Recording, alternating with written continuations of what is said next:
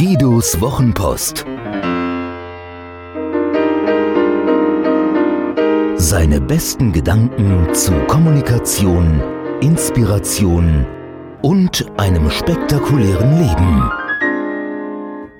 Dieses Jahr mache ich Deppenfasten. Wenn die Konfetti nicht mehr fliegen, dann ist Fastenzeit, Zeit der Entbehrung, der Askese, der Reinigung. Ich mache mit. Dieses Jahr habe ich mir Deppenfasten vorgenommen.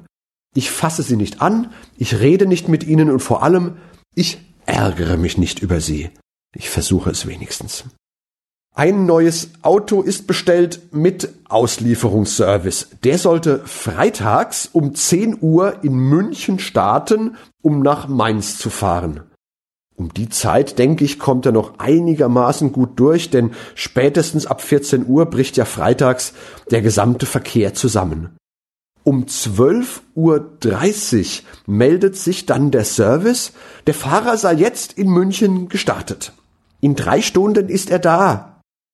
Ich habe die Strecke einmal in drei Stunden geschafft. Das war an einem Mittwochmorgen. Gestartet bin ich in aller Herrgottsfrühe um 5.30 Uhr, hatte keine Angst vor dem Tod und 80 PS mehr als der Fahrer heute mit unserem neuen Auto. Vor Aschermittwoch und nach Ostern hätte ich mich ereifert. Ihn zurechtgewiesen, wäre ihm in seiner Ahnungslosigkeit rücklings ins Gesicht gesprungen. Aber es ist ja Deppenfasten. Da lache ich, wünsche gute Fahrt und Geh meinem Tagwerk nach. Schließlich muss ich die Strecke ja nicht selbst fahren und habe keinen Termindruck. Ob er die von ihm vermuteten drei Stunden oder die von mir vermuteten sechs Stunden braucht, ist mir herzlich egal. Ich lache. Ich lache genau drei Stunden fünfzehn Minuten, da steht der Fahrer vor der Tür. Tolles Auto, sagt er sichtlich beeindruckt. So ein Heizer, denke ich ehe mir klar wird, dass er nicht in München gestartet ist, sondern in Greding, 118 Kilometer näher an uns. Drei Stunden 15 von Greding nach Mainz, easy. Szenenwechsel. Auf Facebook meldet sich einer jener Freunde, der im richtigen Leben ein schlauer Mensch ist, der offline alles im Griff hat und erfolgreich dabei ist. Im digitalen Leben dagegen ist er ein Vollhonk sein Facebook-Account sei gehackt worden. Deswegen gingen jetzt Nachrichten und Beiträge in seinem Namen raus, die für irgendwas Werbung machten. Das sei nicht von ihm, er stünde schon mit Facebook in Kontakt, um wieder Herr seiner Hütte zu werden. Diese Cyberkriminellen, Pest unserer Zeit und all das dass er davor in seiner Langeweile viele dieser hirnverbrannten Namenstests gemacht hat und so tump und taub in eine digitale Bärenfalle getreten ist, weiß er nicht, versteht er nicht, sagt er nicht. Vor Aschermittwoch und nach Ostern würde ich ihn auf seine Digitalinkontinenz hinweisen, dazu einen der einschlägigen Links zu dem Thema, wo er lesen könne, was für ein Trottel er doch sei, er sei doch sonst eher einer der und so weiter. Nicht während des Deppenfastens. Ich klicke auf nicht mehr abonnieren, sehe ihn online nicht so schnell wieder und lächle. Lange bevor der oben erwähnte Auslieferungsservice in München oder Greding starten konnte, habe ich den lokalen Autohändler in Mainz per E-Mail angefragt, ob denn nicht er mir so ein Luxusauto verkaufen wolle. Keine Antwort niemals nie bekommen. Wochen später bei einer Veranstaltung traf ich den Verkäufer, den ich angeschrieben hatte, persönlich. Ich sprach ihn darauf an, ob er die Mail denn nicht bekommen habe. Doch, doch, habe er. Jedoch, doch, doch, er habe gerade nichts Passendes im Angebot gehabt und bei der Wiedervorlage sei es dann wohl verloren gegangen. Vor Aschermittwoch und nach Ostern hätte ich ihn gefragt, ob er noch irgendetwas merkt und als Autoverkäufer, als Autoverkäufer mal darüber nachgedacht hat, ob es seine Aufgabe sein könnte, Autos zu verkaufen, anstatt Lachsschnittchen zu essen. Ich hätte seinen Chef gefragt, womit er bei solchem Personal denn so sein Geld verdienen wolle. Doch ich mache Deppenfasten Deswegen habe ich ihm freundlich lächelnd die Hand geschüttelt, werde mir zukünftig Anfragemails sparen, hoffe, dass er schon genug Autos in seinem Autoverkäuferleben verkauft hat, um etwas anzusparen und später nicht von staatlicher Rente darben muss. Lächle in mich hinein und warte entspannt auf den Auslieferungsservice aus München, äh, Greding, woher auch immer. Deppenfasten ist eine eng getaktete Aufgabe. Da gibt es den IT-Dienstleister, der mir in einem Facebook-Kommentar Unterstützung anbietet. Ich schreibe ihn per Messenger an, ob er mir helfen könne. Seine Antwort? Er verweist mich auf einen Link, den er in einem Kommentar gepostet habe. Damit könne ich einen Termin mit ihm vereinbaren. Wie praktisch. Nicht so praktisch, dass er mir den Link nicht einfach nochmal per Messenger schickt. Ich soll mir also die Arbeit machen, den ursprünglichen Beitrag zu suchen und dort seinen Kommentar, einen Kommentar von 43 Kommentaren mit dem terminvereinbaren Link wieder zu finden. Er erweist sich also beim ersten persönlichen Kontakt als Dienstleister, der nicht weiß, was das eigentlich ist. Es wäre zum Verzweifeln, wie schwer sich manche Zeitgenossen doch tun, über die eigene Stummelnase hinauszudenken und das, was sie tun, richtig gut zu tun. Doch nein, zwischen Aschermittwoch und Ostern nicht.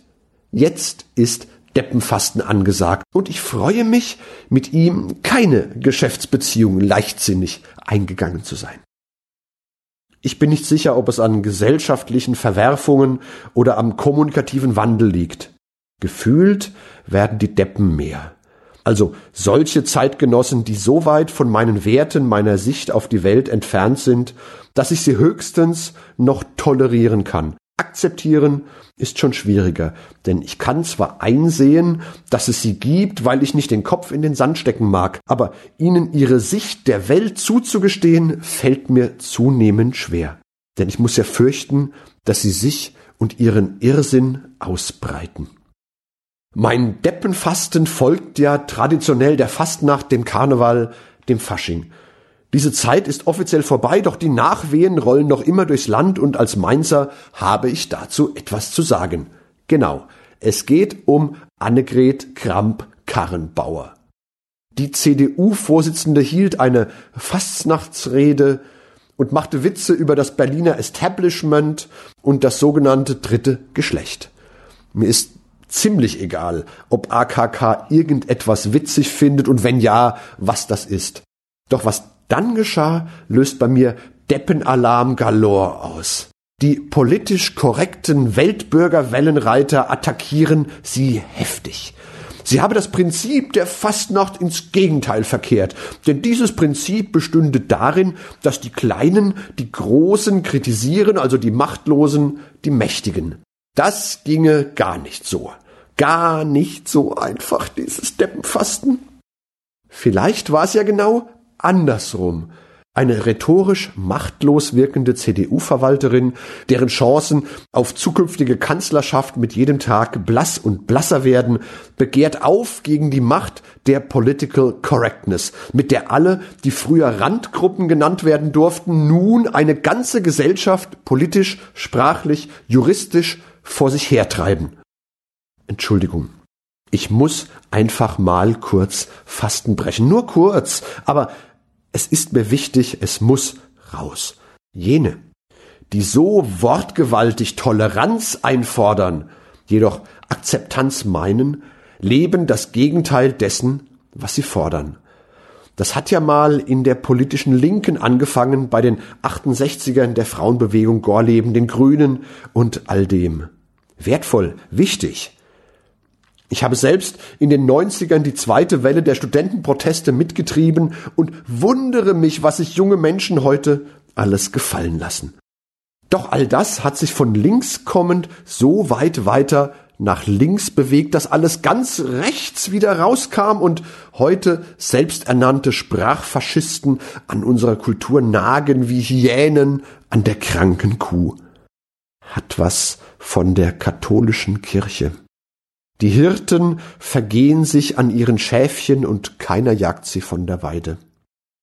Wo jene, die sich so gerne machtlos geben, Macht haben, greifen sie als Machthabende direktiv in Sprache ein. Wie in Hannover, wo die Amtssprache per Ordre de Mufti mal eben entgeschlechtet wird und alle Sprechenden von den Regierenden verdonnert werden, primärende und sekundärende Geschlechtsmerkmalende auf die einzig wahrende Art zu verwenden, denn, denn, denn, denn das Ende wie die Schriftstellerin Monika Maron, der Sprachgott Wolf Schneider und der frühere Präsident des Deutschen Lehrerverbandes Josef Kraus in ihrem Protestaufruf gegen den Genderwahnsinn zu Recht feststellen.